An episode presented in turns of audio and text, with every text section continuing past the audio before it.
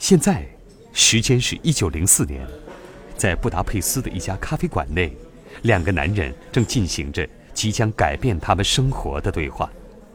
这次对话也将匈牙利的音乐带进了我们的故事之中。他们的名字是贝拉巴托克和佐尔坦科达伊。在对话结束之后，他们确定了对于匈牙利民间音乐所共有的强烈情感，并准备进行一次了不起的旅行。他们周游了自己的祖国，带着一架极老式的录音设备，远离城市，进入乡村。他们采集由农民和农妇演唱的当地民歌曲调。这些音乐都不是由我们之前看过的重要作曲家们所创作的，他们是民歌。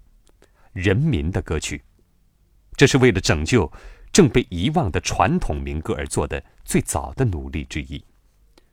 就像我们之前所学到的，不同国家和地区的民间音乐听上去可能会非常的不同。